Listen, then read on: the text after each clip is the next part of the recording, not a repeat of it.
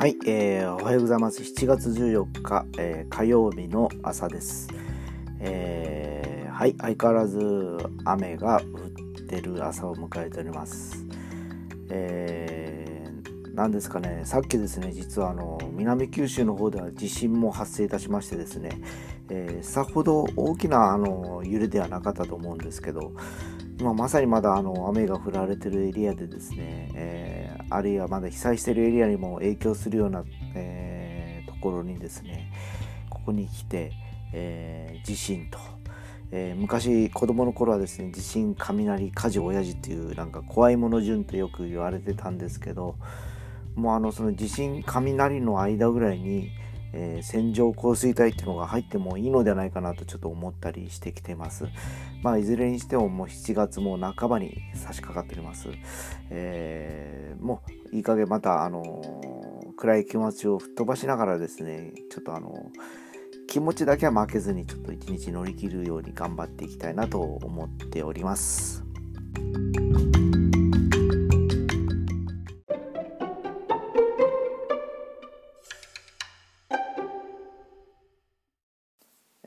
今日はですね前回ちょっとお話をしたかと思うんですけど、えー、キーボードのですね、えー、今回はちょっと音色について話をしたいなと思います、えー、前回あのいくつかお気に入りの楽器の名前を挙げたかと思いますが、え今回その音をちょっと出していきながら実際ちょっと聞いていければと思いますので、えちょっといろんな音を楽しんでみてください、えまずはあのクラシックピアノの音を出してみます。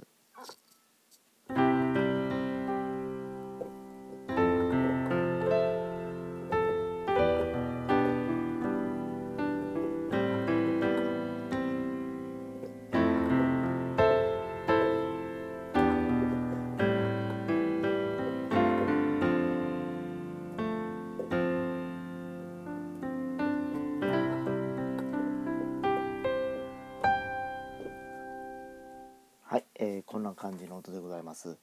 で前回ちょっと話をしました、えー、ヤマハのですね今度は CP80 っていう楽器の音を出してみたいと思いますのでその違いをちょっと聴き比べてみてください。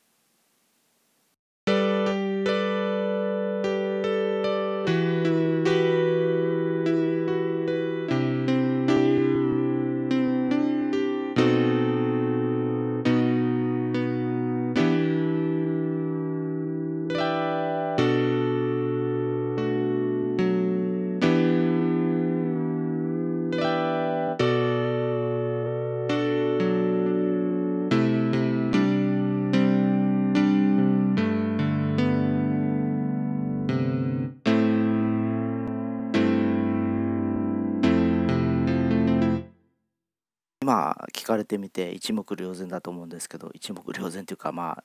あの聞かれてすぐ分かると思うんですけどかなり音がですね尖った感じで硬い音がしてたかと思います、えー、同じ原理でもやっぱり弦の音をマイクで拾うことによってエッジの効いたかなりあの尖った感じの音になったりします、えー、これにやっぱりいろんなあのエフェクター効果をかけることによってですねステージだとかあとはレコーディングとかに当時かなり多岐に使われていた楽器の、えー、やっぱりこう汎用性の高さが思い浮かべられたりします。で続きまして今度はアメリカのフェンダー社が作っていた、えー、フェンダーローズというエレクトリックピアノの音を出してみたいと思います。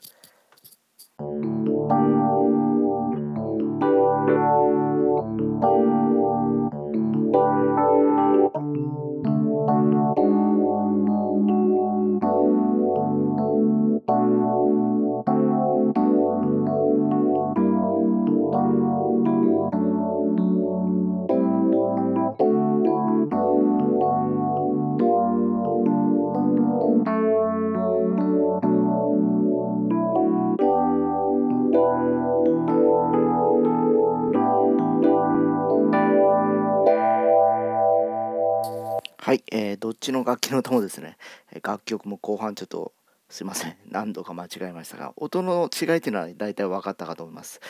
えー、フェンダーローズの音にはちょっとですね、フェーザーというエフェクターをかけてましたので、少しイメージが違う感じに聞こえたかと思いますが、生音は前回エレピの音を紹介した時に使った音が原曲になっております。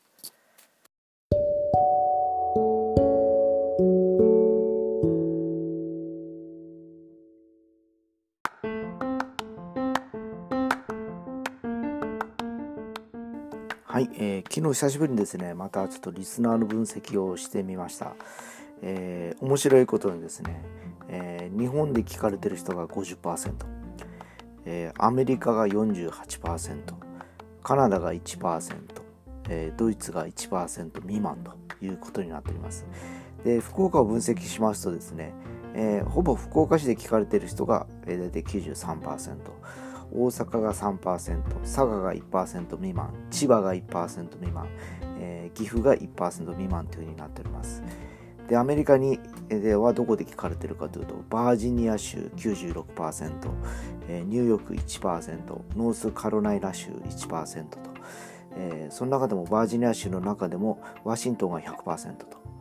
いうことなんですね。でニューヨークは、えー、ニューヨークの中で、えー、ブロンクスというところが100%になっています。でノースカロライナ州では、えー、シャーロットというところが、えー、100%ですね。でカナダに関しましてはブリティッシュコロンビアが50%オンタリオが50%でブリティッシュオンタリオの中ではケローナが100%で、えー、オンタリオでは、えー、トロントが100%という感じですかね。で、えー、ドイツにちょっと見てみましょうかねドイツはヘッセ100%の中でオッフェンバッハが100%というふうになってますけどうん誰が聞いてるんでしょうねと前から思うんですけどで、実際それを何で聞いてるかというリスニングプラットフォームっていうのが出るんですけど、このアンカーっていうアプリを使って聞かれてる方が49%です。で、Apple のポッドキャストで聞かれてる方が47%。で、その他っていうところでが4%という形になってます。えー、では、何を使って聞かれてるかっていうとですね、えー、圧倒的に iPhone なんですね。iPhone がま世界的に6割、57%を占めております。でその次に、えー、マッキントッシュのパソコンが21%と、えー、でウェブが11%、えー、その他が11%というふうに分かれております、えー、ちょうどですね最初に始めたのが5月の17日ぐらいなんですね。だちょうどもう約2ヶ月ぐらいなんですけど最初ほんと深マックス遊びでやってた感じでただただ僕もまあ10分ぐらいのですね、あのー、このあの録音ぐらいだったらサクッと撮れるからですね、暇つぶしにやってたら2ヶ月続いてる感じで、気がついたらなんかあの、外国の人が何人か聞いてるか、外国で聞いてる誰かがいる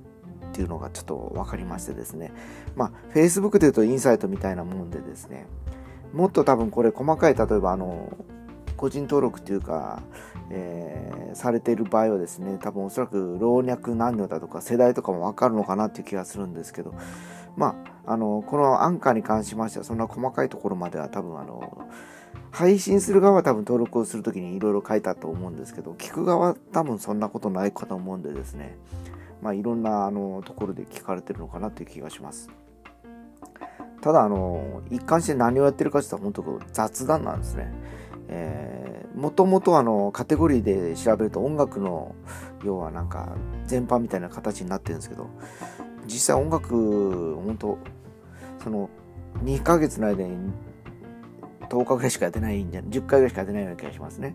で今日も久しぶりにあのその音楽関係をやったんですけどやっぱあの理論的な話だとかしたところでですねあんまり あの面白くもないですしね。あの基本的に僕は音を楽しむ音楽のが好きなので、えー、まあ、楽譜はあれど楽譜通りに聴かないという劣等生だったりするんでですね、えー、表現する形は様々であっていいのかなという気もしますし、えー、音を楽しむための手段として音楽をどう、え活用するかということを今いろんなところでもですね、え生徒さんとかにもそういうふうに伝えてますし一緒にやってる連中にもあのまあ、ベースこれをコピーしようという曲があったとしてもじゃあそのステージステージでちょっとこういうふうに変えようかああいうふうにしようかというふうにいろいろちょっと色をつけてですね面白くしたりする方が好きなのでですね。そっちの方がワクワクときめいたりするんですね。そういう感じでやっぱりやってるんでですね、えー、まああまり音楽を期待してこれを調べて検索して聞かれてる方はがっかりされるかと思いますがまああのこんな感じでのらりくらりと、えー2ヶ月続いておりますので、まあ、この先いつまで行くのかなというのが、えー、不思議な感じがしますけど、まあ、やれるだけやってみたいなと思ったりしております。